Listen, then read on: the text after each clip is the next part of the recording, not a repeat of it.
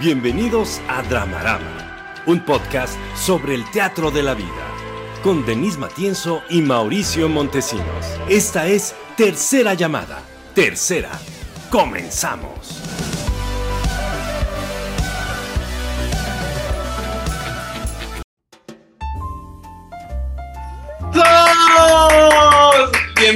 Una vez más a Dramarama, un podcast de análisis de cultura, medios y audiencias. Y Denise, sin más ni más, vamos a presentar a Fernando Canek. ¡Aplausos!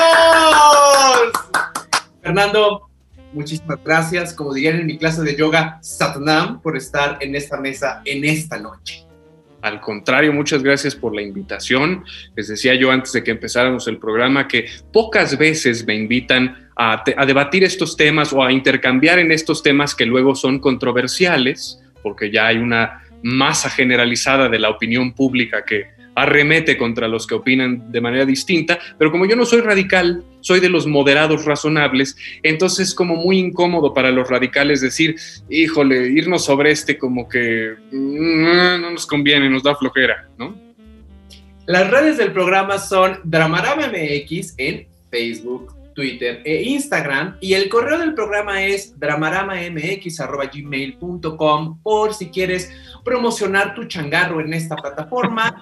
Escríbenos un correo y podemos llegar a una bonita alianza que te convenga a ti, a mí, a todas, a todos. Y el día de hoy voy a felicitar a Denise a una persona que es parte del equipo de este programa porque esta semana cumplió años. A Leonardo Ponce, aplausos, volaron cuatro palomas, porque él, él es el encargado de editar el programa para convertirlo en podcast con música de fondo, con niveles de audio poca madre. Entonces, Leonardo, espero que te la hayas pasado muy, muy bien. Y también voy a presentar a César Huidobro, que está en el cielo, moviendo todos los controles maestros para que los troles, los bots no nos caigan y podamos seguir hablando sin ningún obstáculo e interferencia. Y como cada noche voy a presentar a una mujer que me acompaña en la mesa. Una mujer que es facilitadora, docente universitaria y fíjate, Fernando, que te voy a decir algo. Una feligres del auditorio Che Guevara, a pesar de que ya reniegue del auditorio. Denise Matienzo, ¡aplausos! cuéntale, cuéntale a Fernando qué hacías antes de la pandemia, Denise. Cada, cada semana iba al auditorio Che Guevara a entregar un kilo de frijoles y un kilo de arroz por la causa. Y yo le preguntaba a Denise, ¿qué causa? Y me decía con C mayúscula, ah, cabrón, la causa, lo que eso sea, ¿verdad, Denise? La causa con C mayúscula, si es la que estoy pensando, es una causa muy importante de atender. Obviamente. Oye, antes de que presente yo mis redes, quiero eh, decirles que justo a Leonardo Ponce le mandamos, sí, además de una felicitación, que vayan y lo busquen en Spotify como Ponce y vean también su música, su producción musical, que no hemos podido promocionarla aquí por un rollo de derechos de autor, pero vayan, busquen su música, ha sacado un nuevo sencillo, sacó nuevos sencillos en la pandemia, busquen su música, está bien bonita. Oye, y Fernando, ¿ya nos diste tus redes? No, en Instagram estoy como arroba don Fernando en Twitter como arroba Fernando Canec y en mi muro de Facebook, ahí si me quieren dar follow, este, ahí es donde pongo mis tesis interminables de opiniones y un chorro de memes. Me gusta divertir mucho a la gente. En Twitter pueden ver mi lado más básico y mi lado más oscuro. Este, como todos voy a deschongarme con la gente a Twitter. Y en Instagram es el paraíso. Ahí todo es miel sobre hojuelas, todo es maravilloso, todo es divertido. Entonces ahí, la que ustedes quieran, hay personalidades para todo tipo de gente. Me encanta, tienes toda la razón, porque sí, en, Twitter, en Twitter es el, mercado así, ¿no? Es el basurero donde nos vamos a dar hasta con el bote y con el excremento y con todo lo que... Sí, sí, sí, sí, ándale. La etiqueta ya no existe, Twitter lo ha usado, Twitter lo ha permitido, lo promueve. Estas granjas de bots que se contratan están hechas justo para eso, para tergiversar el discurso público y llevarlo a la polarización. Entonces, bueno, mientras uno quiera tratar de estar integrado para hacer el bien, tiene que enlodarse. Es lo que hay. Así es el medio. Sí. Así es cierto. Ahí, ahí, ahí, se, ahí se avientan puras excrementos, tienes toda Sí, la razón. somos chimpancés aventando heces. Es- esto es lo que es Twitter. Es- Decía Jordan Peterson, una, ah, hacía una metáfora preciosa. Estaba en un auditorio dando una entrevista y decía, eh, supongamos que aquí estoy en un auditorio de 3.000 personas. Yo voy a hacer una pregunta controversial. Si pedimos que las personas que estén de acuerdo con la premisa se levanten, vamos a tener un número de personas bastante razonable. Si pido que los que estén en desacuerdo se levanten, vamos a tener un número razonable y sobre eso podemos sacar un promedio de cuál es la opinión pública. Ahora voy a decir la misma premisa, pero que solo se levante la gente que está en contra de la premisa que ha tenido un día de la chingada. ¿Ok? Ajá. Estos son los que se levantan. Y de los que han tenido un día de la chingada, ¿quiénes han tenido una vida de la chingada? Ustedes manténganse de pie. Eso es Twitter. Listo, no hay mejor descripción que esa. Pues les doy mi Twitter. Eh, Por cierto. conmigo. Eh, bueno, me pueden buscar en Twitter como arroba lamatienzo. Yo la verdad es que no soy una señora de peleas en Twitter, pero órale, órale, vénganse a pelear conmigo en Twitter. Y en Facebook me pueden encontrar en mi página, sigan mi página arroba biensermx, ahí pueden ver unos lives que hago de bienestar y seguir algunas cosillas de terapia. Me pueden estoquear en Denis Matienzo Rubio en Facebook, también en LinkedIn, Denis Matienzo Rubio, para que vean mi currículum, y en Instagram, donde en efecto todo es risas y diversión, y ahí pongo Y las fotos de gatitos. Y gatitos. Pongo las fotos de mis viajes, mis fotos de chiquita y así, y entonces todo es felicidad, como Denise Matienzo. Mau, venga, este señor, Mauricio Montesinos, es súper admirador de tu padre, Fernando, al grado que ha llegado a venir aquí vestido de, manera- de maneras similares a tu padre en épocas pasadas. Pero además es director de teatro, es dramaturgo, es escritor de una columna, es docente, es, es un locazo y además es un monje bailarín. Mauricio. no, no, no, espera, espera, Fernando. espera. Vine con un suéter en enero por ahí, de cuello de tortuga y un saco. Y minutos previos a empezar el programa, Denise me dice, ¿qué onda? ¿Eres Fernando Luján? en los 70, en los 70. Bueno, e- él se vestía así muchas veces en su vida. Cada día era un personaje distinto, podríamos decirlo así, que revivía personajes de sus épocas en su atuendo, porque la verdad, mi padre tenía un gran porte, era un, un dandy, además se vestía con una Sí. elegancia absoluta. Y pues sí, marcó, marcó escuela estilística, ¿cómo no? Claro, ¿Verdad? claro, voy. Oh, sí. Moda Fernando Luján. Mis redes. Me pueden contactar como Pez de Oro MX en Twitter, Facebook y Letterboxd. Y en Instagram como El Pez de Oro MX y en LinkedIn, si quieren ver qué hago, más allá de vestirme como Fernando Luján, me pueden encontrar como Mauricio Montesinos. Denise, ¿te parece que sin más ni más empecemos el programa? Vámonos. Vamos a la primera sección.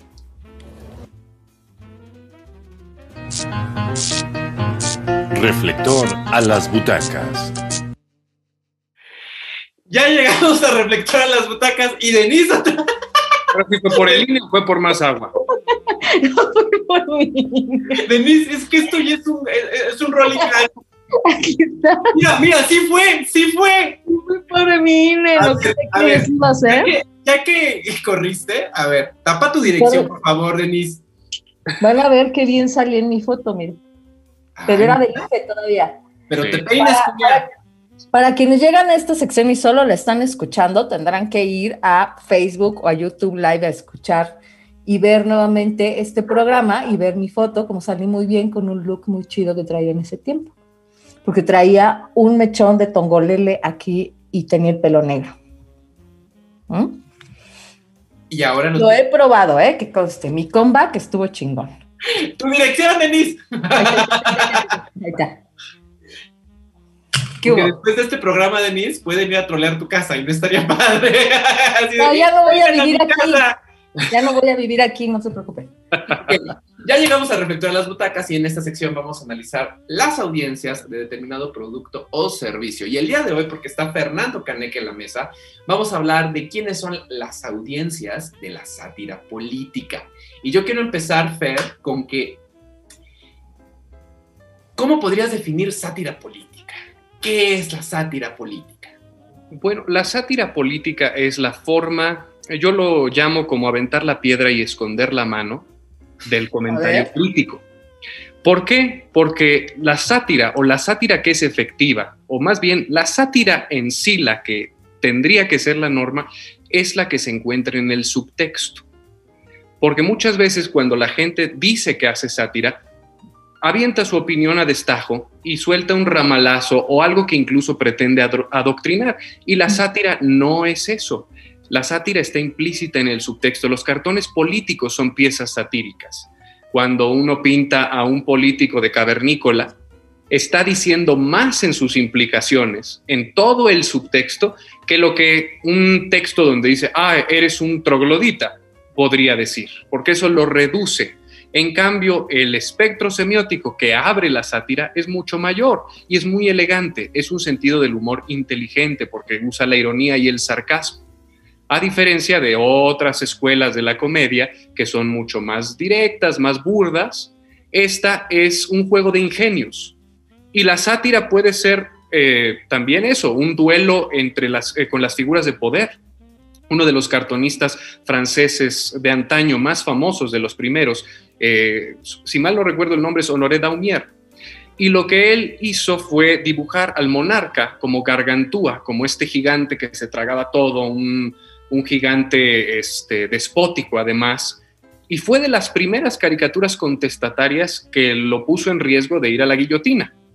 Entonces, de ahí viene esa herencia de cómo el, ingenio puede jugar, o también, en, eh, si mal no recuerdo, también en el debate de Góngora y Quevedo se habían retado a hacer poemas, el que sepa la anécdota mejor que yo que la cuente, pero justo eh, una pieza satírica preciosa es que tenían que decirle a la reina que cojeaba.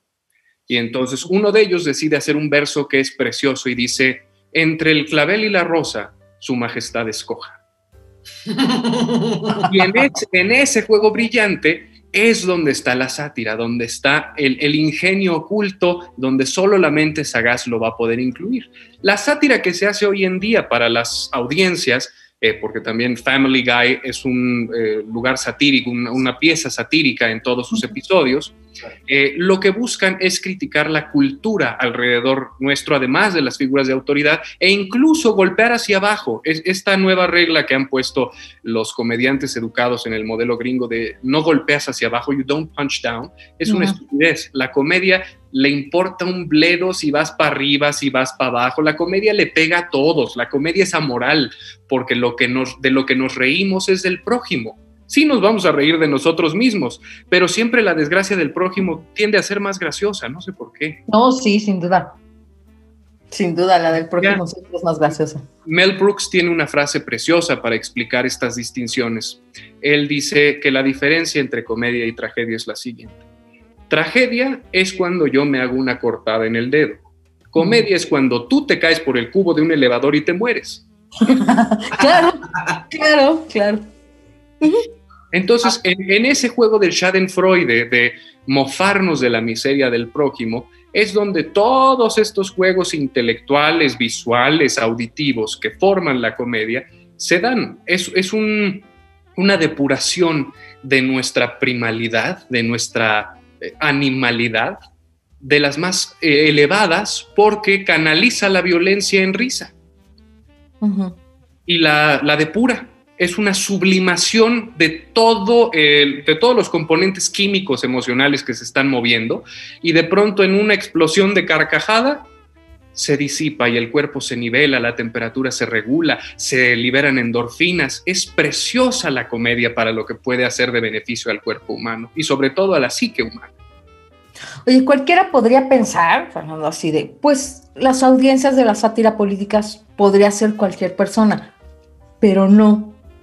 Y de la sátira política en particular, se digo, pero no.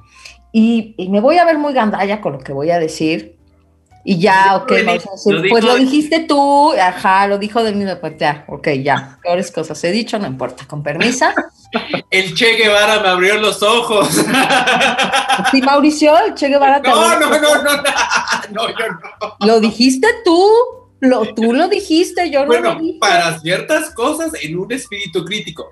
No, ah, y ahí te voy, es que para poder entender un humor complejo e inteligente, tienes que ser inteligente. Y la gente no es muy lista, Fernando. Hay mucha gente que no tiene, perdón, pero es que no, no tenemos a veces muchos elementos para reírnos cuando, el, el, cuando la comedia es un poco más compleja.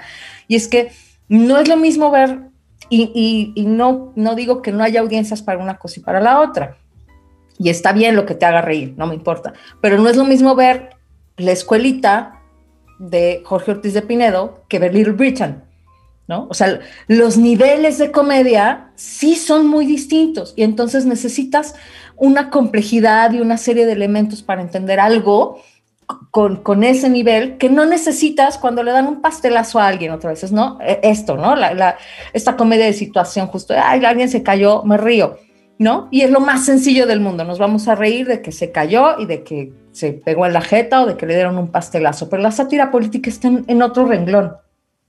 Pues es, la comedia en general es una cuestión de decisión del comediante.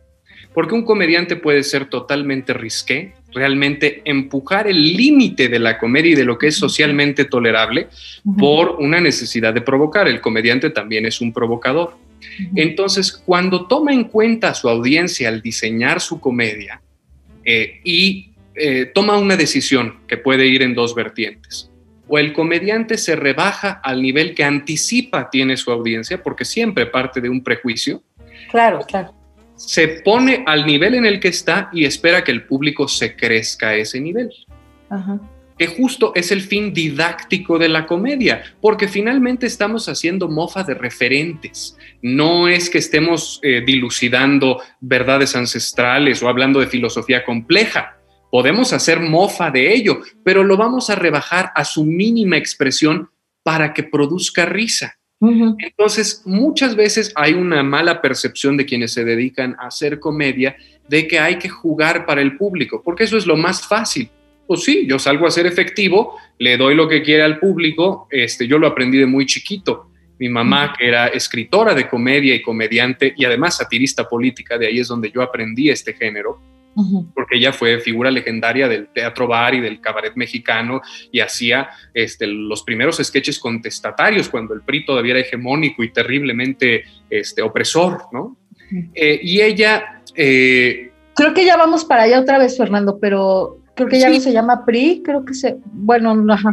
ya no es PRI, ya es una derivación del PRI, se sí, llama ya. Morena, pero eh, es más prieta que morena, ¿no? Sí, creo por ahí, pero bueno, ajá, ajá. Y, y justo eh, cuando este tipo de, de, jueguitos se dan, eh, pues les iba a poner el ejemplo de cuando yo era niño, sí. ellos, mi mamá estaba escribiendo comedia con un compañero escritor, y yo tenía cinco años y quería pues contribuir. Entonces tenía mi libro de chistes, me aprendía un chiste, bajaba y se los contaba y la primera vez les cayó en gracia y los hizo reír. Claro. Entonces me engolosiné y dije, ya tengo mi público, voy a aprenderme otro chiste. Iba, me lo aprendía, lo contaba, causaba risa. A la tercera vez ya empezaba a molestar. Eh, luego al cuarto chiste que ya estaba mal aprendido porque era el aventón, ya era bastante estorboso. ¿Y qué hizo el niño? Pues viendo que estaba perdiendo a su público, se dio la vuelta y se tiró un pedo. Y eso les causó mucha risa. Claro, claro. Porque fue el recurso más básico utilizado en el mejor momento. Claro. La comedia por eso no creo que tenga juicios estéticos tan ortodoxos como la tragedia. Se le quieren imponer porque desde que Aristóteles empezó a hacer sus eh, clasificaciones artísticas, que nunca diseñó la comedia de manera abierta, pero ya al hablar que la comedia no estaba hecha por los grandes poetas, ya la ponía como un género de, de inferior este nivel. Uh -huh. Y después se ha ido heredando eso. Sin embargo, la comedia desde sus orígenes, eh, el bufón, eh, el eh, Tespis, pues Tespis era un comediante y ponía a una crítica a los dioses, o tenemos también las nubes de Aristófanes, donde está la parodia de Sócrates ahí, este, como uno de los grandes pensadores, pues nos vamos a burlar del gran pensador, no tenemos su sagacidad, pero de que nos podemos pitorrear de él, nos podemos pitorrear. Entonces, la comedia no tiene esos tapucos.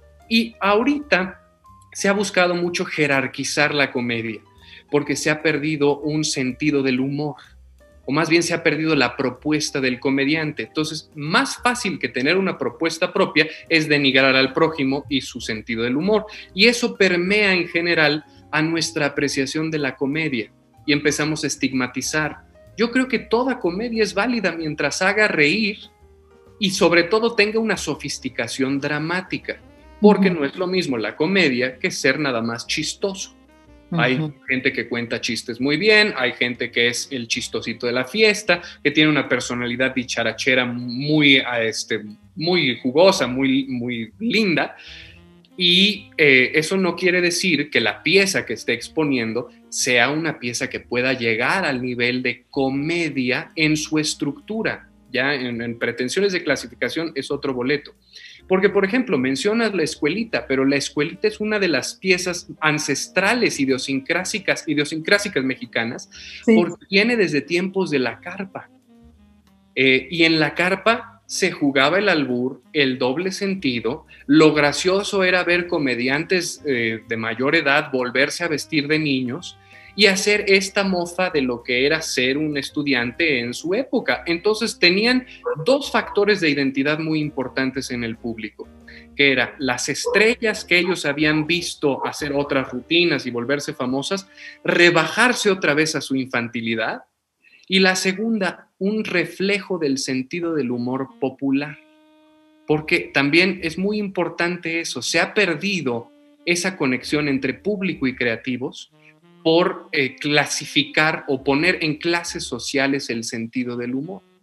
Muchos de los que nos gusta el sentido del humor anglosajón, este, europeo, eh, ya denostamos el sentido del humor local, pero tiene mucho de ingenio. El problema es que se ha pervertido y en vez de que el albur fuera un juego de ingenios, de una metáfora de la actividad sexual homosexual, que era denigrante, pues sí, porque el prejuicio del mexicano machista siempre está ahí permeando, pero que era un juego de ingenio en las palabras empleadas. Chava Flores, cuando escuchas una de sus canciones de albures, es brillante por cómo los oculta. Eh, la tienda en mi pueblo es una canción preciosa que dice, tuve una tienda en mi pueblo, precioso lugar, te vendía de un camote de pueblo un milagro a Zambuto, pitos, pistolas pa' niños te hacía yo comprar. Y entonces son una bola de albures y luego unos muy subidos de tono, ahí es donde sale el albur más conocido de su canción es... Eh, eh, te exportaba tu chile en cajones, también la memela, o este longaniza de aquella que traen los inditos de fuera. Y era juegos de ingenio que eran muy aceptados porque daban un sentido de identidad.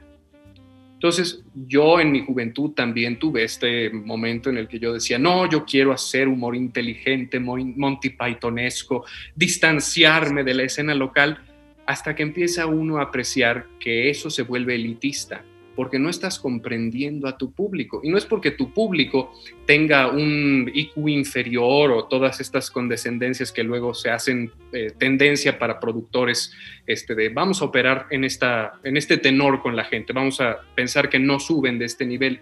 No, es mucho más honesto ese punto de decir, necesito conectar con el humor que la gente está trabajando allá afuera. Y eso es lo que muchas veces limita el que la comedia tome los riesgos que necesita tomar, que se está tratando de conectar con el humor que maneja la gente. Es un recurso de empatía. Entonces, menos eh, perverso o complejo de lo que uno cree, es más sencillo.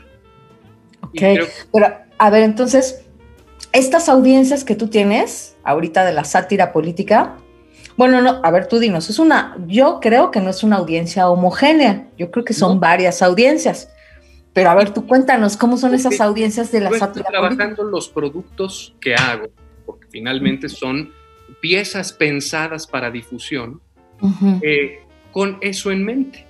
Es decir, voy a hacer una crítica, por ejemplo, uno de los sketches que más me ha divertido en, estos, en estas semanas es parodiar a Fernández Noroña, porque me sale bien su voz. ¿no? Ok. Pero lo que decidí hacer es, yo siempre he sido simpatizante de las corrientes liberales y de izquierda, y nos encanta hacer cartones políticos de los personajes de la oposición con el garrote. Bueno, eso nos habla de un personaje que es un porro, que es un bravucón, que es un aprovechado, ¿por qué no también a Fernández Noroña, que lo es, nada más que es de nuestro lado, por así decirlo, reflejarlo de la misma manera? Y justo la crítica o la sátira está en que la motivación que yo le puse a Fernández Noroña es que él va a asegurarse que en el programa haya pluralidad, no se le puede estar nada más pegando a la 4T. Tiene que haber golpe a todos los políticos, entonces él va a presentar videos pero cuando el conductor del programa le demuestra su propia incongruencia es cuando decide agarrar el, el, garrote para amedrentar al conductor a que opine como él debe opinar. Y ahí es donde está la sátira. Yo no estoy diciendo que este sea un régimen autoritario y cavernicolesco, lo estamos viendo.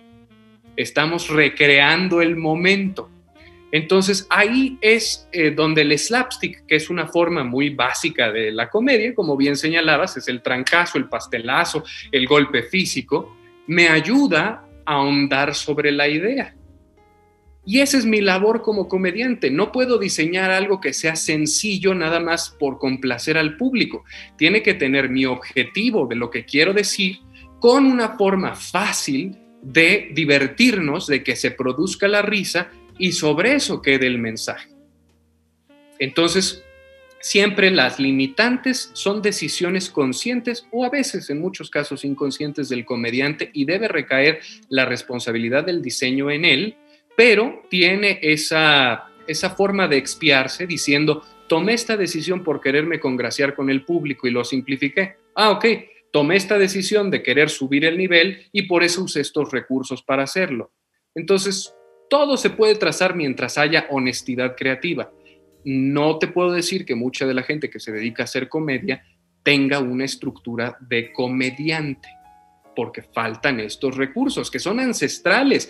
Yo los he heredado, o sea, prácticamente he aprendido de las grandes figuras, entre ellas Ortiz de Pinedo, porque un maestro de la comedia lo es. Nadie en este país, y me atrevo a decir que en el mundo, sabe hacer comedia de enredos como él. Las comedias de, puertas que él hacía en el Insurgentes eran hilarantes, dos horas de risa continua, con un timing espectacular. Eh, los juegos en Cándido Pérez eran preciosos porque era una comedia vodevilesca, ¿no? Y entonces hay que ver también el rango completo del comediante en ese sentido. Ahorita que hemos simplificado la comedia y estamos haciendo mucho stand-up y muchos programas gringos, sitcoms robándonos el modelo, de repente empiezan a haber fórmulas impuestas, este... Poco genuinas, ¿no? Poco genuinas y sin comprensión de lo que realmente hizo que eso fuera una fórmula norteamericana, por ejemplo. ¿No? Este, aquí en México, pues hemos tenido nuestros intentos de sitcom que han sido muy exitosos desde los cinco, de, bueno, desde la tele blanco y negro, me voy a ir más atrás todavía. Pero estaban en el punto neurálgico de la identidad nacional y por eso eran tan bien recibidos. Y ahorita si exportamos una situación gringa a un contexto mexicano o a tratar de, lo, más estúpido que están haciendo los ejecutivos latinos es tratar de unir Latinoamérica. Porque dicen, ah, tenemos que hacer un eh, contenido que vuele en todos estos países. No, compadre, no porque hablemos español, somos iguales, tenemos idiosincrasias distintas. Entonces no nos quieras poner en una caja, pero hazlos entender eso, porque ellos sí, porque números. Claro, porque la razón es mercadológica, no creativa, no cultural, ¿no? Pero a ver, déjame, déjame Ah, Mauricio quería decir algo, pero mi pregunta es, eh, vamos eh, como visualizando cuáles son tus audiencias, que dijiste ahorita unas como del sketch, en Twitter, que ya dijimos que es el lugar donde nos aventamos las heces, ¿tienes otras audiencias ahí? Bueno, ahorita nos cuentas. A ver, Mauricio, querías decir algo, venga. No, antes de que ya podamos pasar al tema de las audiencias, pensando un poco, Fer, en abrazar nuestra mexicanidad y entender nuestra idiosincrasia y entender el contexto, ¿no? Inteligencia contextual. A ver, voy a, voy a lanzar una provocación, ¿eh? A ver lo mejor estoy bien, güey, ¿no? Porque me falta estudiar, me falta ver más memes. Eh, eh, en México, la cultura tiende a tirarla al poderoso, Fer. Y, y, lo has dicho muy bien, tenemos una tradición que viene desde la carpa, por ejemplo, ¿no? En donde este poderoso siempre es el objeto de la burla, de nuestros problemas, de tirarle heces fecales. Pero eventualmente la sátira política, el boomerang te llega a ti. Por es decir, cuando yo veo a un político ridiculizado en una sátira, lo que está, vamos, hay una crítica al poderoso, pero está, también hay una crítica estructural, Fer. Es que me toca a mí de eso. Y es ahí donde idiosincráticamente, eso es mi sentir, ¿eh? A lo mejor estoy muy pendejo. Ya no nos gusta, porque nos gusta tirarla arriba. Pero ya cuando el boomerang entra a mi casa, ay, no, mejor le cierro la puerta. Y eso ya no me gusta, ya no me toca. A diferencia de otro tipo de modelos como los anglosajones, en donde ellos saben que el boomerang va hacia ellos y se ponen así de que me toque, que me toque, ¿no? Por ejemplo, el, el famosísimo roast, ¿no? Uh -huh. Donde una persona va a la hoguera a que lo linchen, a que lo pongan en un ridículo extremo y violento. Eso, eso para, para nuestra cultura es muy difícil de asimilar, Fer, porque al final, como alguna vez estaba dando una clase de guionismo y me decía, comentábamos, ¿no? La comedia no es, ¿es de chistes? No, es de crítica. Uh -huh. Y el chiste es el resultado, la consecuencia de esa crítica. Pero el autocriticarnos para nuestro contexto cultural ya no nos gusta, Fer. ¿Qué piensas de esto? Es muy moderno el fenómeno y tienes toda la razón, eh, porque se nos ha inculcado una cultura de victimismo. Entonces, ¿cómo nos vamos a burlar de nosotros mismos si somos las víctimas de este sistema opresor? Porque la comedia del pasado reciente siempre era enaltecer la, la parte trágicamente cómica de ser jodidos nosotros. Cantinflas es un personaje completamente jodido. Claro. La India María era un personaje completamente jodido, pero con muchísima suerte, que uh -huh. salía adelante a pesar del sistema que se quería aprovechar de ella. Sin embargo, nunca dejaba su situación. Ah. Tintán en su pachuco. Este, chavo, eh, sin mucho me apuras, ¿eh? El, el, chavo del 8 también es. El chavo del 8 es, es el personaje trágico perenne. Uh -huh. Entonces tiene esa sublimación. Eh, eh, dicen que la fórmula es dale tiempo a la tragedia y se convertirá en comedia. Y justo es eso, cuando replicamos nuestros patrones conductuales, es cuando nos volvemos risibles porque no estamos saliendo de ese hoyo. Y el mexicano hace mucho eso, nos encanta, e inmediatamente hay una tragedia, ya tenemos chistes, porque es la forma en la que lo depuramos. Sí nos encanta tirarle al poderoso. El problema es que en subtexto sabemos que el poderoso es igual de pendejo que nosotros. Y ahí es donde nos preocupa la cosa. Porque Esto ya no está tan divertido. No, porque dices, estoy en, mano de alguien tan, en manos de alguien tan pendejo como yo, nos va a cargar la fregada. Ahí es, ese es el punto de alarma. Claro, y, y también porque el, y creo que Luis Buñuel cuando hizo Los Olvidados le dio al clavo porque él no pertenecía a este sistema, ¿no? La pobreza es sinónimo de bondad y la pobreza en términos simbólicos, ¿no? Y ahí hay un montón de referencias religiosas, eh, de mestizaje, ¿no? De colonialismo, en donde nuestra cultura tiende a ser este sinónimo. Pobreza es bondad y eso es incuestionable y por eso se usan eufemismos como el pueblo, que Denise y yo hemos, hemos criticado mucho de quién es el pueblo, qué chingados es el pueblo, ¿no? El el pueblo bueno y sabio que no agarra un libro ni en defensa propia. Eso está muy cañón, porque somos uno de los países más analfabetas del mundo. Y, con, y lo peor es que tendríamos acceso a la educación. Y no con esto quiero decir que la gente es ignorante porque quiere. No, obviamente hay situaciones de precariedad absoluta que son heredadas desde tiempo. O sea, la tesis del PG tiene un cierto sustento pero jugar al victimismo no sirve de nada porque la humanidad progresa.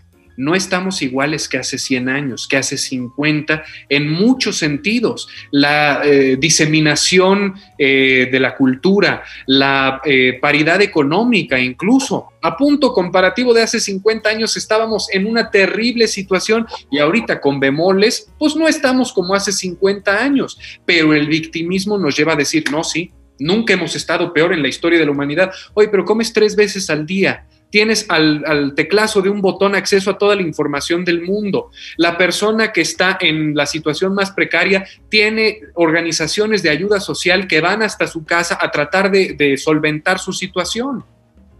Entonces, vamos bien. No vamos al paso que la utopía le gustaría tener, pero tampoco estamos como, este, como siendo siervos de un monarca eh, cargando las bolsas y los sacos de, maíz recién cosechado para tratar de subsistir y que no nos muramos de tifoidea. Claro.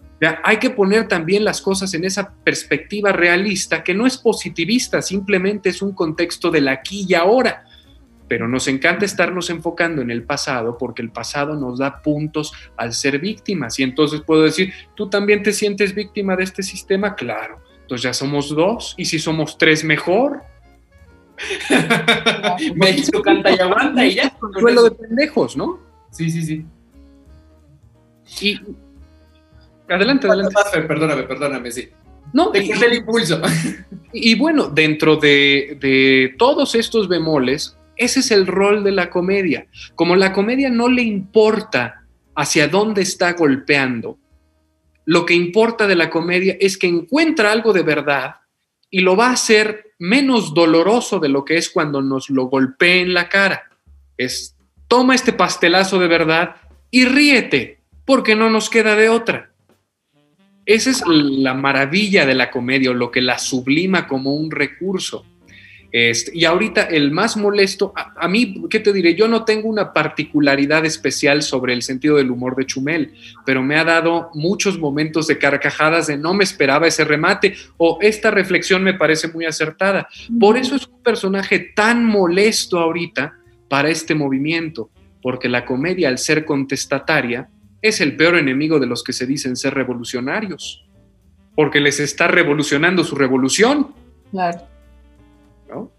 Entonces, no, no quiero decir con eso que él sea la lumbrera y que uno deba considerar sus opiniones verdades máximas, como tampoco él lo cree. Él tiene la honestidad absoluta de decir, yo estoy haciendo un chiste y esto es lo que yo identifico y quiero criticar. Y eso me parece loable porque es totalmente honesto. Y en sus críticas tajantes, donde realmente pone el dedo en la llaga, es porque está dando en el punto neurálgico de lo incontrovertible en un sentido analítico. Le podremos encontrar 20.000 maromas y excusas y solapar los errores de esta administración como quieran, pero ese comentario inicial tiene tracción porque hay algo de verdad en lo que está diciendo. Ese es el rol del comediante. Por eso sí puedo decir que él está trabajando en función de convertirse en uno, se está profesionalizando, investiga este, estilos, remates, explora. Tal vez no lo haya sido al inicio, el estigma de ser youtuber es terrible, pero el chavo está siguiendo el camino correcto. Entonces hay que darle esa oportunidad de considerarlo otra voz crítica más y si nos hace reír, mejor. Yo voy a necear porque es mi podcast. Ajá. Y puedo hacerlo. ¿Cuáles son tus audiencias, Fernando? A ver, cuéntanos cómo se configuran tus audiencias. Pues mira, tengo pocas audiencias, porque también a mí esto de las redes sociales me causó roncha desde que existieron. Yo no entendía la popularidad efímera o la necesidad de los likes o de... Para mí es un estudio sociológico. Tenía un Facebook muy escueto y decidí empezar a postear mi sentido del humor, mis memes e incluso mis opiniones ortodoxas, porque como se pueden dar cuenta, soy de los que pontifica prosopopélicamente, pero no me tomo tan en serio. Lo ah. estoy vertiendo porque son ideas que están en mi cabeza y siento que externarlas vale la pena para nutrirme y a lo mejor a alguien le aportan algo.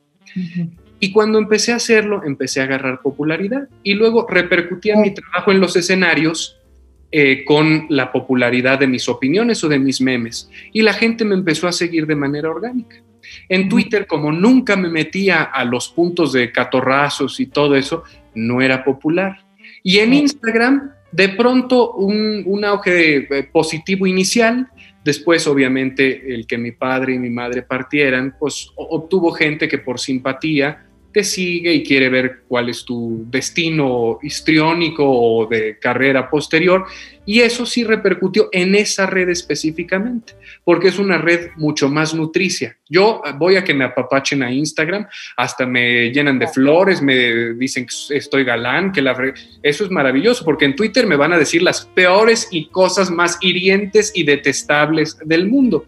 Y en mi Facebook, el show está en pelearme con, este, con mis amigos. Ese es mi público de redes sociales. Mi público general, el que ve programas de televisión, porque he hecho programas de, comedia en Televisa, he hecho este, radio durante ya, ahora se cumple año y medio de hacer radio, ¿no? englobando el periodo pasado, este, es un público muy diverso, porque también he estado en teatro culto, he estado en teatro comercial, sea, a mí me educaron mis padres a decir, estas distinciones de culto y comercial son estupideces. Tú eres actor, tú vas a actuar, punto. Y si eres bueno, la gente te va a seguir a donde vayas y va a estar de acuerdo o no con tu discurso y a lo mejor tu actuación en este personaje les encantó y en este otro les chocó. Eso es a lo que se expone uno como histrión. Entonces, yo estoy siempre abierto o no, no me considero un líder de culto, que es a lo que están llegando las redes sociales, a formar líderes de culto. Influencers es la palabra terrible. Gente que tiene la influencia sobre la psique de otro ser humano. ¿Qué cosa tan detestablemente peligrosa es eso?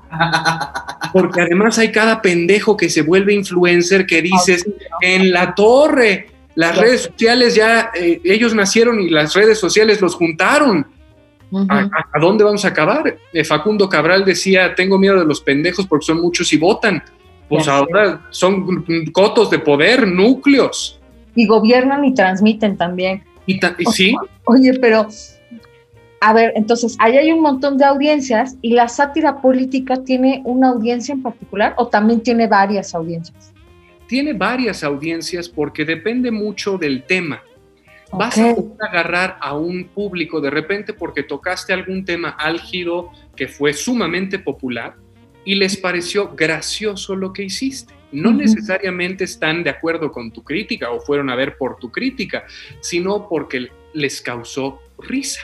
El fenómeno de la risa existió ahí y de pronto te empiezan a seguir y hay una amalgama de públicos de toda índole. Yo de repente he puesto cosas en Twitter que se vuelven muy populares y me empieza a seguir eh, un grupo de personas con las que no voy a tener ninguna coincidencia de algún otro tipo en otra opinión sobre religión, sobre prácticas y, este, personales, sobre cuestiones sociales. Este, no, no vamos a coincidir.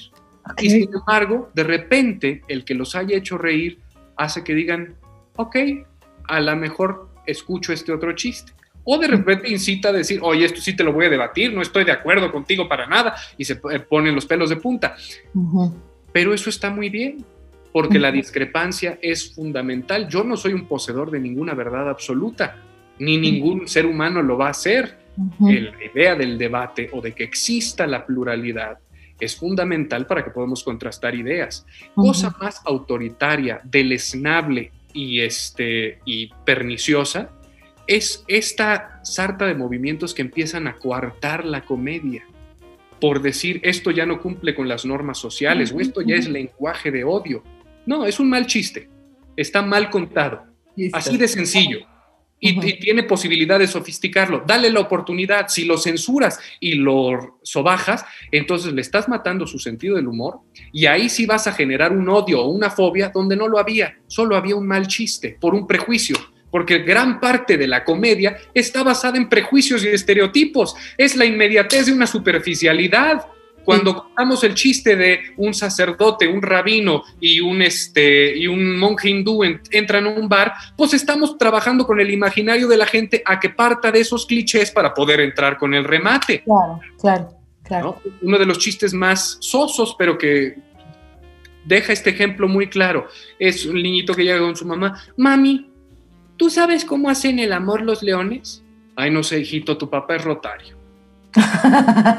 claro. Oye, como nos estamos cambiando ya el tema de la siguiente sección, Mauricio, ¿qué te ah. parece si hacemos el corte y vamos a la siguiente sección de una vez? A lo que sigue, Señor de los cielos. Esto es Escena 1. Ya estamos en escena 1 y en esta sección a partir de un producto de la cultura vamos a foreverear, chorear, porque nos gusta ser evangelistas de lo que pensamos y porque tenemos hocico, básicamente. La neta. Básicamente. Denise, ¿hay comentarios de las personas antes de... de, sí, voy a leer los comentarios. Nos manda saludos Gina, Claudia Fandiño, eh, Vicente Ferrer Andrade también manda saludos. Por ahí decía Claudia, qué buen tema la comedia, festeja la creatividad. Angie Bisuet también mandó unas estrellitas. Y ya, pues son los que están por aquí. Les mandamos saludos a todos ellos. Muchas gracias por ver el programa. Y entonces ya nos estamos metiendo en tema, ¿no? El día de hoy, a partir del trabajo de Fernando Canek en la comedia, vamos a hablar de las posibilidades y restricciones de la comedia actualmente, porque la sección pasada hablamos de la sátira política en cuanto a las audiencias. Ahora vamos a hablar de los procesos de creación, Fer. Es decir, como comediante, en el 2021, con toda la situación, con todo el desmadre que estamos viviendo, ¿cuáles son las posibilidades y restricciones de hacer comedia? Y, y me gustaría retomar un poco lo que comentábamos antes de empezar el programa. Creo que vivimos en tiempos muy turbulentos que está provocando una angustia colectiva bien cabrona. Y la angustia sale a flote de maneras insospechadas. Una de ellas es con este afán de encontrar culpables, otra es aventándose heces fecales, otra es censurando o castigando. Entonces, en ese sentido, si la comedia es un espacio de crítica, ¿cómo este espacio de crítica se posiciona en un ambiente de angustia social, Fer? Siendo eh, totalmente iconoclasta. La comedia es amoral, entonces no puede tomar partido. Y ahorita el, problema, y por lo que mucha comedia no es graciosa, o a mi parecer deja de ser graciosa, es porque se sube a pontificar y entonces empieza a adoctrinar a la gente. Voy a humillar esta postura ideológica que no me parece correcta y voy a poner elevada la mía, ¿no? Y ese no es el juego de la comedia, ese es el juego de la propaganda. Entonces, muchas personas, por el acceso a los medios que han tenido, se han dedicado a hacer propaganda. Los memes son una maravillosa fuente de propaganda también, porque es la sobresimplificación de las ideas a tal grado que si causó risa, ya se propagó una mala idea. A veces son piezas brillantes, pero no todo el tiempo. Y las redes sociales han jugado como detrimento de esta cohesión social, que era precaria y siempre lo ha sido, pero ahora más porque su auge o su subsistencia depende de polarizar. Están estudiadas las redes, incluso porque hay modelos de negocios basados en ello. El clickbait es un sitio web de noticias que pueden ser fidedignas o apócrifas, pero que están pensadas con un encabezado que te va a causar tanta ira que le vas a dar clic para ir a los comentarios y mentarle la madre a quien lo escribió, porque esas vistas le generan dinero a la plataforma que las está subiendo. Entonces están lucrando con nuestra visceralidad, con nuestra animalidad, vuelvo a lo mismo. Cuando la comedia o el deporte, por ejemplo, eran ejercicios sublimados para depurar esas emociones, las redes sociales han venido a fungir como lo inverso. Han sido canales de propaganda para asusar a la gente a que conecte con su violencia y tenga un lugar donde expresarla. Pero no solo eso, tenga un grupo de personas que la validen y que sea en los cientos de miles Imagínate la megalomanía que genera eso cuando un tuit tuyo diciendo fulano de tal es un pendejo, línchenlo, o es un desgraciado, quiero que le arruinen la vida, empieza a tener treinta y tantos mil retweets. Ah, controlo al resto de la humanidad. Yo tengo las redes en la palma de mis manos. Empieza a volver a todo mundo un maquiavélico perverso y nadie se da cuenta de este fenómeno. Todos jugamos, vamos ahí a poner nuestras estupideces y a darle like a las que estamos a favor o en contra y nos dejamos llevar por la maquinaria. Claro. Yo estoy muy consciente de que ahorita en el fenómeno en contra de este gobierno me dejé llevar por la maquinaria y lo hice de una manera muy consciente, porque yo estoy muy enojado con haberle dado mi voto a este gobierno y que haya sido así de decepcionante. Porque me... Sí, merecíamos que después de 30 años de lucha social, de próceres como Eberto Castillo, Otón Salazar, este, de gente que ha dado su vida por este país, el señorcito que está en la silla se creciera a lo que se esperaba de él. Lo dijo, lo prometió cuando estaba en su toma de protesta y ha hecho todo por no cumplirla. Prácticamente es eh, todas las mañaneras es poner su show de Laura en América para eh, polarizar a la sociedad mexicana a un punto irreconciliable. Y a mí lo que me preocupa es que siempre que viene un demagogo, el demagogo llega, tira su bombita, arma su desmadre y la sociedad no vuelve a ser la misma después de su presencia. Y eso es lo que no estamos viendo. En un país donde se necesitaba la cohesión, donde se necesitaba la reflexión de las personas que se han aprovechado, y si no, la si no hay reflexión, ahí sí había necesidad de que fuera una expulsión, pero dentro de un marco de Estado de Derecho y un marco legal. Y todos estamos conscientes de quiénes han sido los grandes potentados y los grandes este, explotadores de este país. Ahora están del lado del presidente. Entonces ya la mafia del poder ya no es mafia del poder porque ya fue tocada por el dedo este, redentor de San Andrés de Macuspana.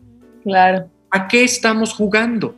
¿A qué tipo de debacle social estamos llegando? Yo por eso me he permitido entonces rebajarme en Twitter a esto porque estoy dándole canalización a algo que me sobrepasa. Yo soy ademócrata. No creo que la democracia sea el sistema perfecto, es el mejor que... Ah, siguiente declaración. ¿Cómo si el peínate cuñado es tan efectivo? Precisamente porque sería efectivo si la gente votara desde un sentido de responsabilidad cívica, pero la gente vota porque le trajeron una cubeta de pintura para su casa, o dieron la, bolsita de cemento, una tarjeta de Soriana, o ahora una ayuda este, gubernamental ya enmascarada de programa social, que sigue siendo lo mismo, es compra de, votos. Y el en, el mejor de, en el mejor de los casos, Fernando, a veces nada más es una playera, una gorra, ¿no? Ni siquiera te dieron despensa porque la gente es, eh, no está politizada y si está politizada está radicalizada de manera futbolera. Es yo soy priista de toda la vida y tengo la playera del PRI, yo soy panista, yo soy morenista y juegan a la política como si jugaran al fútbol sin darse cuenta que su futuro y el de sus hijos está de por medio. Sin duda. Ese... Oye, Fernando, fíjate que hace poco vi un video de Víctor Trujillo, y, como Víctor Trujillo, justamente, seguramente lo habrás visto, donde justo dice, eh, a ver, ahora me atacan, ¿no? Porque soy un misógino, cuando, a ver, uno, ese, este es un personaje, ¿no? Y representa algo otra vez, ¿no? Es, es, desde la comedia estoy representando y trayendo algo de un personaje, de un estereotipo, de ciertos prejuicios, pero ese mismo señor, hace cinco minutos cuando le convenía, sí se reía de esto. Y ahora ya no. Ya perdimos el sentido del humor. Y a mí eso me, parece muy grave. No voy a pontificar a nombre ni de Peña Neto, ni de Fox, ni de Calderón, ni de ninguno, porque yo en ese sentido creo lo mismo que, que dice Broso y Trujillo. Al poder no se le aplaude, al poder no se, se le critica, se le juzga, se le analiza. Pero sí creo que sí tenían sentido del humor. El pinche Peña está rependejo, güey, la neta, o sea, sí se reía de sí mismo en ese sentido. Y bueno, a Calderón creo que tenía menos sentido del humor, ¿no? Totalmente. Pero Fox también estaba bien idiota de su sentido del humor, también se reía mucho de sí mismo. Y creo que sí es un indicador eh, el, el, sentido del humor también de cómo te manejas con los otros. No me quiero imaginar una junta donde, o sea, si no soportas ¿no? Ni, ni el humor ni la capacidad de reírte de ti mismo, está por, completo cancelada la crítica a lo que dices, ¿no? Eh, el primer síntoma del autoritarismo es el querer censurar la comedia. Oh. O sea, perdón, me parece una ridiculez en redes sociales que se le estigmatice a Víctor Trujillo, la incomprensión de su material. Totalmente. Simplemente porque el payaso, el payaso representaba lo peor del mexicano. Eso era broso. Era guarro, era borracho, drogadicto, misógino. Misógino. Cuando le dieron su late night, lo que pensó el, el personaje del misógino es voy a exhibir mujeres guapas en cueros, porque eso es lo que hacen los misóginos que tienen su programa. Y eso es una crítica satírica, ¿no? Él está hablando de la misoginia totalmente válido. La Beba Galván lo hacía a la inversa, porque él, siendo un comediante con mucho seso, decía, no puedo nada más tomar partido para vapulearme a mí mismo, tengo que vapulear parejo a todos. Y la Beba es un personaje brillante. Adorada. También tenía sus hombres musculosos. Este, y era gigante, nadie se lo reprochó. Hasta ahorita, que ya no comulga con San Andrés Manuel, entonces tenemos este distanciamiento. Pero pues Broso ha sido muy íntegro. Yo en el 2006 me pareció reprobable lo que había pasado con los videoescándalos, pero ahora entiendo que es porque yo estaba en mi postura sesgada, fanatizado, de decir, estoy apoyando el proyecto de izquierda que es mi simpatía, porque pues fue incontrovertible, Bejarano acabó tras las rejas, Ponce también, bueno, como cinco minutos, ¿no? Porque, pues, el sistema judicial para los políticos mexicanos es lo más laxo del mundo. para los ciudadanos de a pie es la cosa más criminal y sobre todo cuando no tienen recursos para pagarse un buen abogado. Pero nuestros políticos nunca van a pagar los platos rotos de lo que hicieron. Y entonces ahora en retrospectiva veo que Víctor y Broso siempre han sido íntegros a su línea crítica, porque Víctor decidió prestarle su visión crítica a su personaje con lo peor de todo. Y entonces es la cosa más eh, dulce de la bizarrés, porque es el personaje con las cualidades más despreciables que más verdades dice. Lo convirtió en el bufón de la corte. Ah, Claro, el payaso que daba las noticias, ¿de qué estás hablando? Sí, porque teníamos por un lado a López Dóriga y la herencia de Sabludovsky antes, de que se reivindicara, porque él era el reportero oficialista y este, López Dóriga también, o ese era el estigma que nos gustaba imprimirles en la crítica. Para lo que nos ha servido este nuevo gobierno es para empezar a reivindicar todos esos estigmas eh, y satanizaciones como, híjole, a lo mejor fuimos un poquito injustos o bastantito injustos porque el abanico era más amplio eso es lo único positivo que yo esperaría si la gente queda decepcionada y ojalá y así sea en los próximos años, que nos demos cuenta de si nuestra clase política es terrible, es el, el enemigo común, pero dentro de ella hay que rescatar lo que sí han hecho bien y posicionarlo, reconocerlo y exigirlo para que continuemos con una sociedad eh, en función o sea, que, vaya funcionando hacia algo mejor. Somos una sociedad terrible en muchos sentidos, pero no echemos, eh, como dicen los gringos, no aventemos al bebé con el agua de baño por la ventana. Separemos las cosas. Claro. Oye, ahorita que dices eh, justo eh, yéndonos al pasado, por ejemplo, del, de Broso, creo que también me parece que lo que está pasando un poco con la crítica a la comedia es que la estamos descontextualizando. Entonces, decir, ahora tengo que pedir perdón por el chiste que hice hace 20 años, que hace 20 años todo el mundo se reía, hace 20 años era chistoso. Y digo, ¿por qué tengo que pedir perdón por lo que fue chistoso hace 20 años? Si sigo haciendo el mismo chiste hoy y ya descubrimos que no era chistoso hoy, bueno, ya que lo hagas, pues sí es ofensivo, pero esta, esta crítica, te digo, como retrospectiva, así fuera de contexto, es que me reí en su momento de cierto machismo, de cierta misoginia, me se reí en cierto momento de cierto momento político, justo como dices, ¿no? Esto me parece ofensivo y ahora, bueno, eso fue ese momento. Me parece que es un poquito absurdo, no sé qué piensas tú. Porque una cosa es identificar una conducta que para los estándares contemporáneos es reprobable y no replicarla. Eso es lo único que tienes que hacer estigmatizarla y poner a la gente a tener que flagelarse públicamente, por mea culpa, mea máxima culpa, por algo que contó hace años, es un, eh, síntoma también de autoritarismo, de querer que se doblegue el, prójimo para que tú te sientas bien contigo mismo. Eso lo hacían en la Inquisición. O sea, todos estos moralistas ahora seculares Yo, al principio de los 2000 yo combatía a los moralistas religiosos, porque soy un libre pensador y me parecía detestable los extremos de restricciones a libertades civiles que había. Pero ahora que se obtuvieron las libertades civiles, de repente los que yo consideraba mi tribu ya se volvieron los inquisidores. Entonces digo, ¿en qué fregado contexto tiene que vivir el ser humano que siempre necesita estar fregando al prójimo? sí. No, no hay nada positivo de querer este, decirle a una persona, hiciste un mal chiste, ahora tienes que pagar penitencia. ¿Qué, obtenemos? Nada, que no cuente ese chiste otra vez. Y si le gusta, y si le gusta a su público el chiste, pues por algo también hay que estudiar que ese chiste guste, hay que atender otras cuestiones sociales y ese chiste señala algo totalmente neurálgico. Pero yo creo, Fer, que, regresando al tema de, del impacto que han tenido las redes sociales o la interacción, la dinámica de las redes sociales en nuestra vida cotidiana, real, real, dirían los filósofos, mm. es que creo que adquirimos una falsa sensación de poder es decir, al poder linchar en Twitter, en Facebook, en cualquier plataforma digital, tenemos estas falsas sensaciones en donde yo también puedo, yo también me puedo chingar a alguien. Y eso es terrible, ¿eh?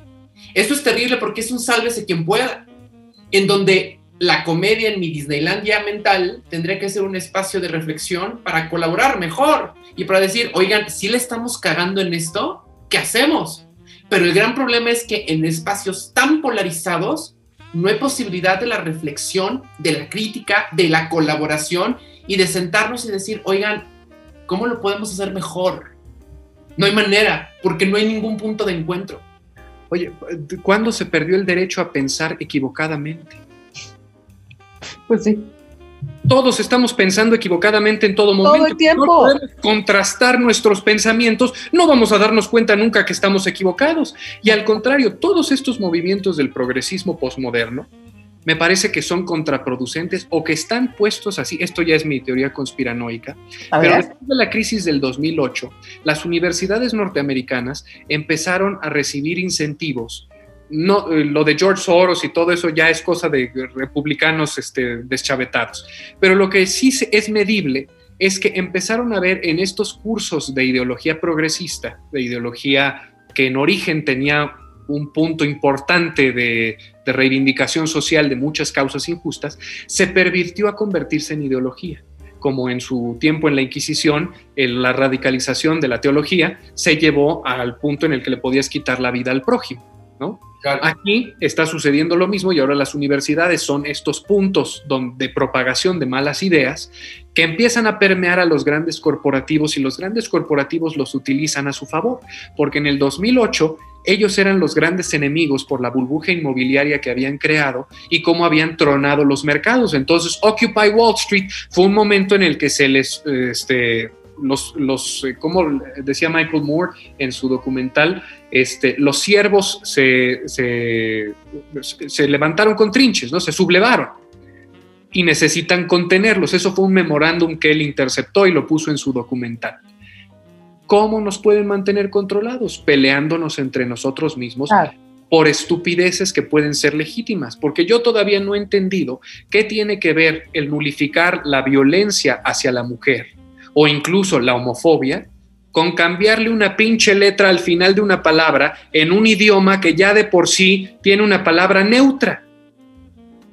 O sea, sí, el masculino también es específico del masculino, pero también aborda a todos los que están en ese grupo. Y ese se vuelve un debate. Es una trivialidad, es una estupidez, pero toca ese punto neurálgico donde nos vamos a agarrar del chongo por esa trivialidad. Y lo mm. importante que es atender a las personas que están perdiendo la vida, no queda atendido, porque nos estamos peleando en los que no tenemos prejuicios y soterramos y silenciamos a los que sí los tienen, que viven subrepticiamente, nunca le van a decir a nadie que han violentado a una persona por voluntad, de manera dolosa.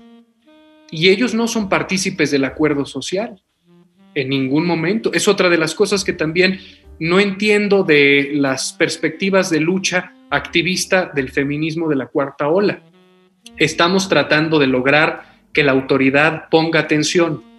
No lo vamos a conseguir haciendo destrozos, y esto no es una cosa de, ah, el valor artístico de las efigies y la fregada. sino le estamos dando la excusa a la autoridad de decir, oye, pero tú violaste la ley, no te voy a hacer caso. Justo porque le estás dando esos elementos con tu tipo de protesta. La otra tampoco la escucha. Entonces lo que tenemos que llevar es el activismo proactivo, lograr cosas, tomar curules, o sea, ser realmente directos hacia, eh, necesito infiltrar el aparato. Y ahorita la gran decepción es que las que supuestamente lo habían hecho en Morena, que habían sido este, de las que pugnaban por la sororidad, por la comprensión de unas con otras, este, por no permitir que un macho opresor que eh, levante el patriarcado esté en un coto de poder, de repente son las primeras que han estado tomando las tribunas para defender a Salgado Macedonio o las que guardan absoluto silencio. Guardando silencio, sí. Digo, yo ahí discrepo un poco, Fernando, yo creo que sí hay que tomar las calles y hay que quemarlo todo, pero, pero sí creo que el asunto terrible es que las mujeres que están en los puestos de poder no, no tomen el poder como deberían de tomarlo. O sea, lo que, lo que estás diciendo es, es terrible. ¿No? Es que las mujeres de Morena debieron de haber dicho, a ver, aquí no se mueve nadie hasta que este cabrón, este vato, no solo le quiten la candidatura, lo saquen del partido y lo sometan a juicio. Y aquí nadie se mueve, cabrón.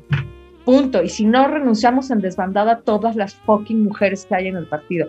Y ese era un ejercicio de poder ¿Sí? que esperaríamos de esas mujeres. Entonces sí creo que es súper es, decepcionante pensar que las mujeres que están llegando a los puestos de poder después de la lucha, porque también es la, verdad es, que hay pocos espacios para entrar, pero si ya están ahí, ¡ay! Es terrible decir, manas, agacharon la cabeza otra vez cuando ya estaban ahí.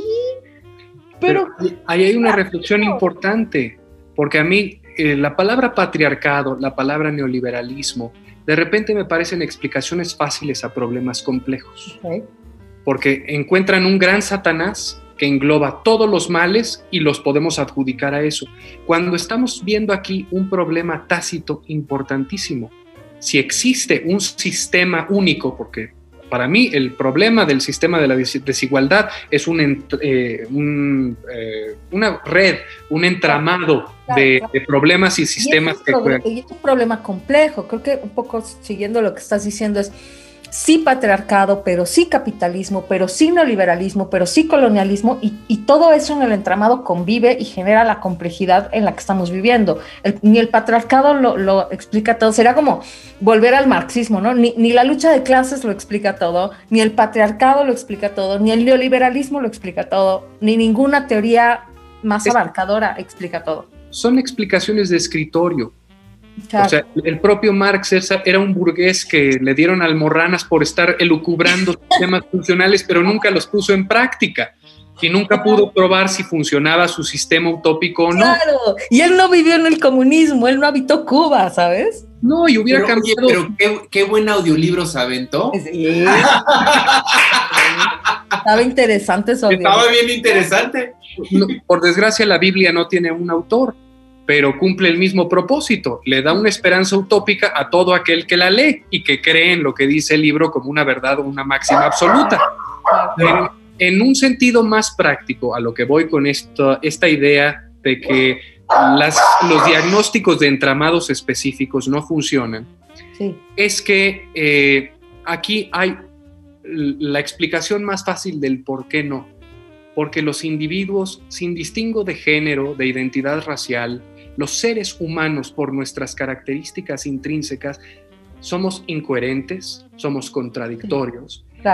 Y tenemos virtudes y defectos terribles. Y esos juegan en toda interacción humana.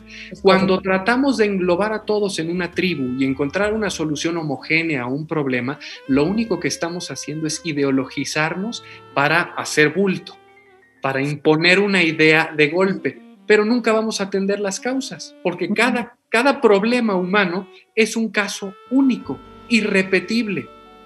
Entonces, ahí es donde hay un, a mi parecer, un diagnóstico correcto en esencia, pero con un tratamiento totalmente incorrecto. Y mi otra crítica de, de, yo también, ahorita tengo ganas de quemarlo todo. Antes no, porque había una apariencia de que el sistema funcionaba.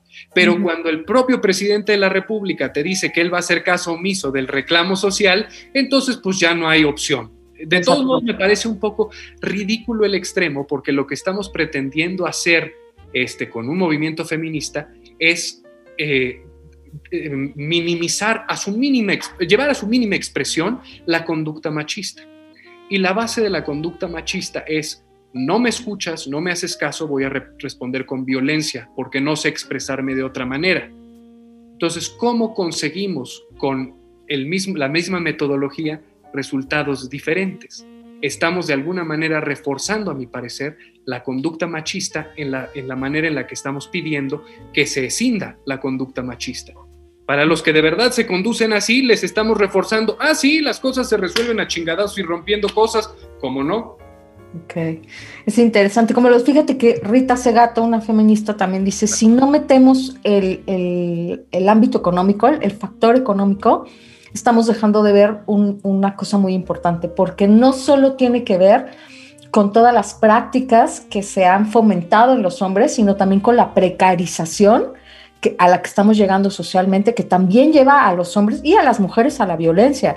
Entonces, no dejemos de, poner el factor económico en juego, no solo tiene que ver con prácticas culturales. Estoy totalmente de acuerdo, por eso digo, es todavía más complejo, porque incluso en los sistemas de inequidad hay que analizarlos caso por caso, porque seguimos en un sistema de explotación en muchos sentidos, en otros se han solventado este, problemas ancestrales, eh, o sea, es, muy complejo, obviamente, para analizarlo de manera simplificada como el meme que estoy haciendo ahorita, pero justo en esa, eh, en esa contradicción o en esa visión de las cosas, yo voy a que la importancia de permitir la comedia está en que la comedia nos ayude a debatir esto y apaciguarlo, a depurarlo, a que se sublimen las cosas y podamos tomar mejores decisiones al respecto de cómo abordar nuestros problemas. Porque ahí no solamente este régimen está censurando, todos los movimientos progresistas también lo están haciendo.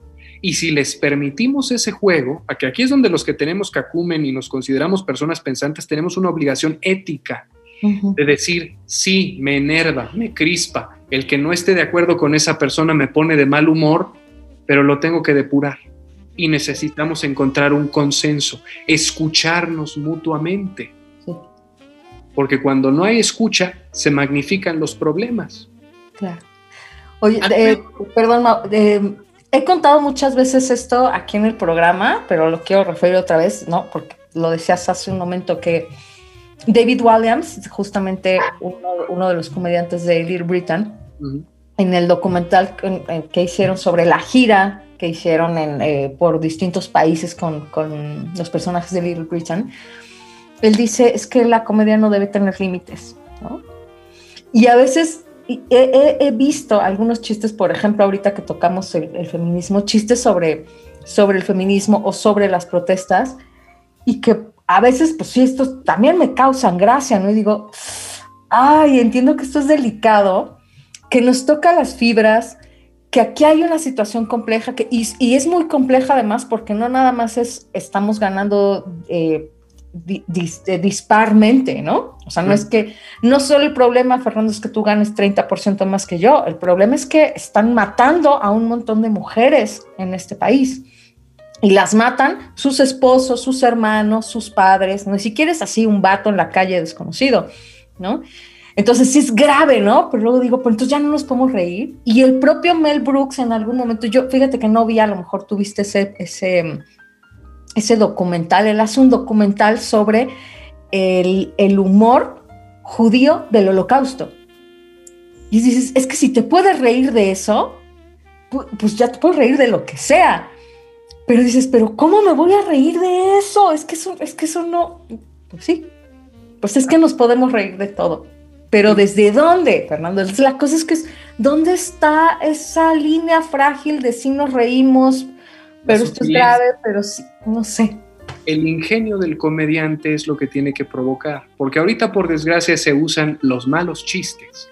La gente que no pensó las cosas antes de externar su opinión crítica englobada en un remate que no va a funcionar. y se utilizan eso como estandarte para decir, ah, todos los retrógrados piensan así, quémenlos en leña verde.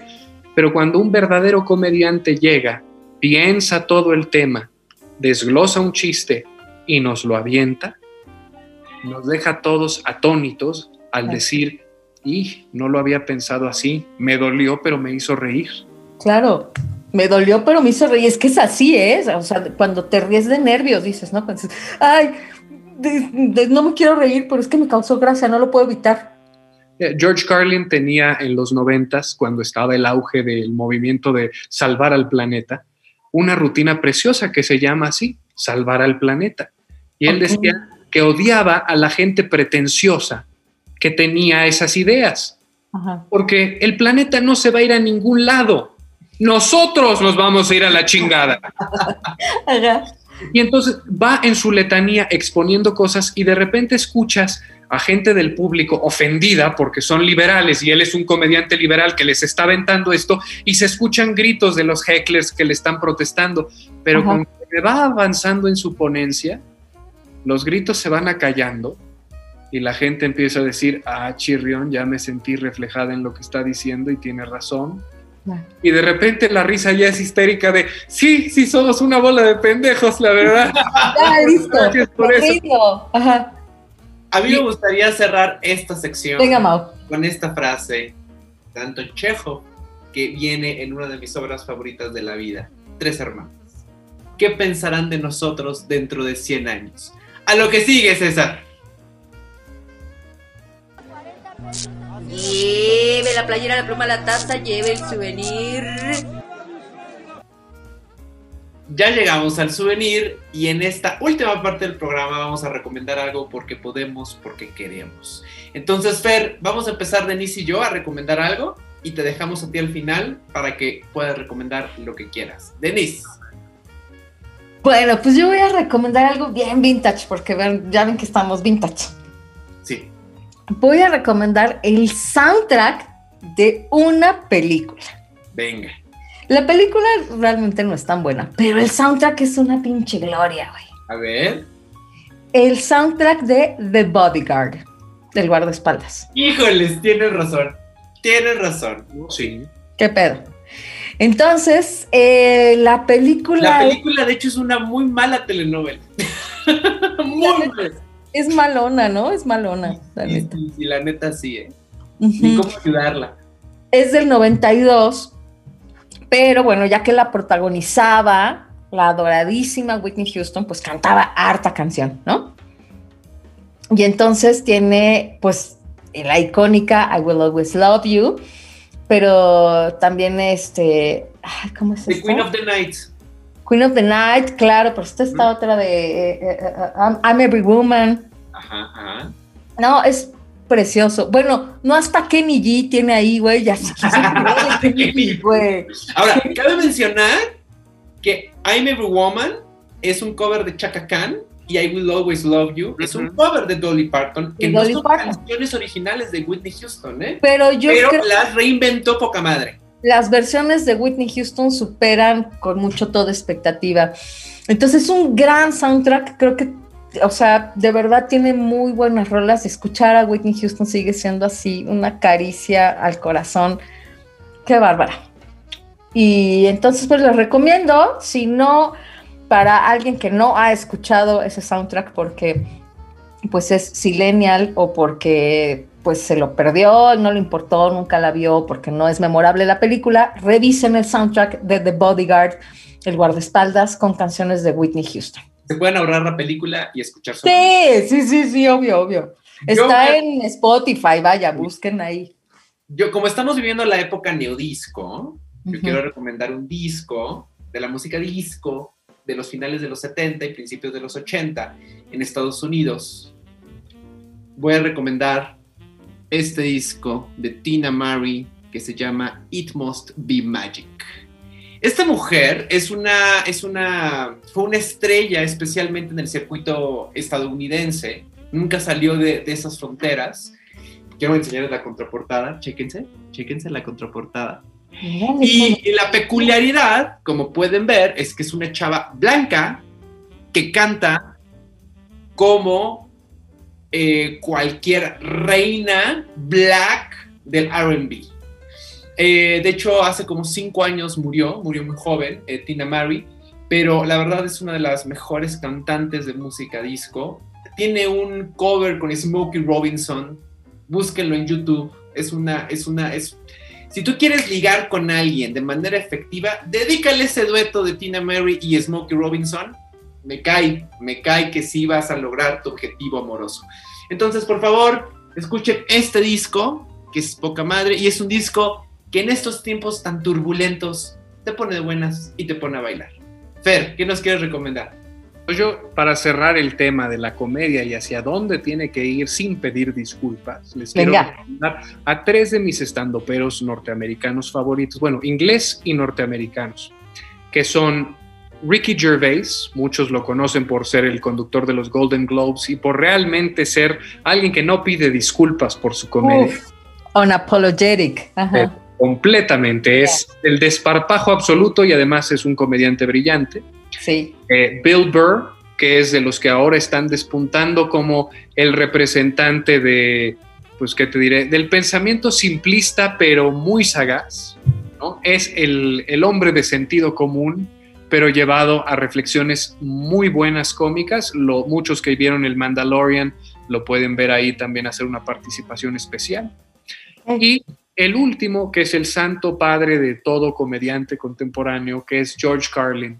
Cualquiera que lo quiera este, escuchar, realmente llevó la, el stand-up a otro terreno. Él es eh, lo que Mel Brooks llamaba en su historia del mundo un stand-up philosopher, ¿no? Creo que está basado su chiste ahí en, en él, donde le tira un poquito de tierra, pero el material de Carlin es atemporal, tiene reflexiones magníficas, obviamente habrá cosas que hayan evolucionado eh, mal y otras que no, dependiendo del contexto y bagaje personal de cada uno, pero es un ícono también de esta comedia contestataria y brillante. Y simplemente por un afán de, de provocar voy a agregar uno más, Va. que es Joan Rivers, que es una de las comediantes más políticamente incorrectas del mundo. Era desagradabilísimo luego, pero qué deleite era escuchar el, el ingenio de la señora. Era brillante. Entonces ella también vale mucho la pena ver. Las redes del programa son Dramarama MX en Twitter, Facebook e Instagram y el correo del programa es dramaramamx.gmail.com. Denise, tus redes. En Instagram, ¿quién soy?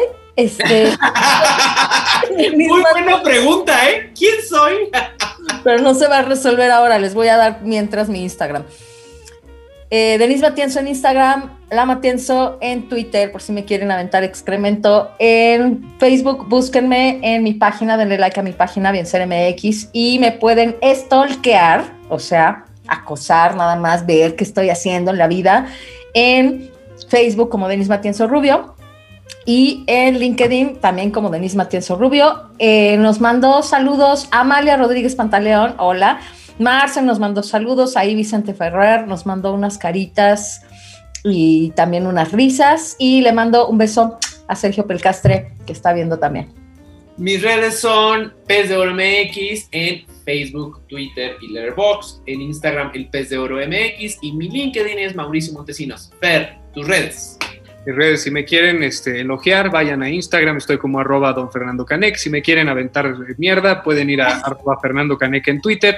Y en mi Facebook, si se quieren divertir un rato con una gama bastante amplia de cosas, estoy como Fernando Canec. En mi perfil personal me pueden dar follow y ahí van a tener todo el contenido de mis tarugadas diarias.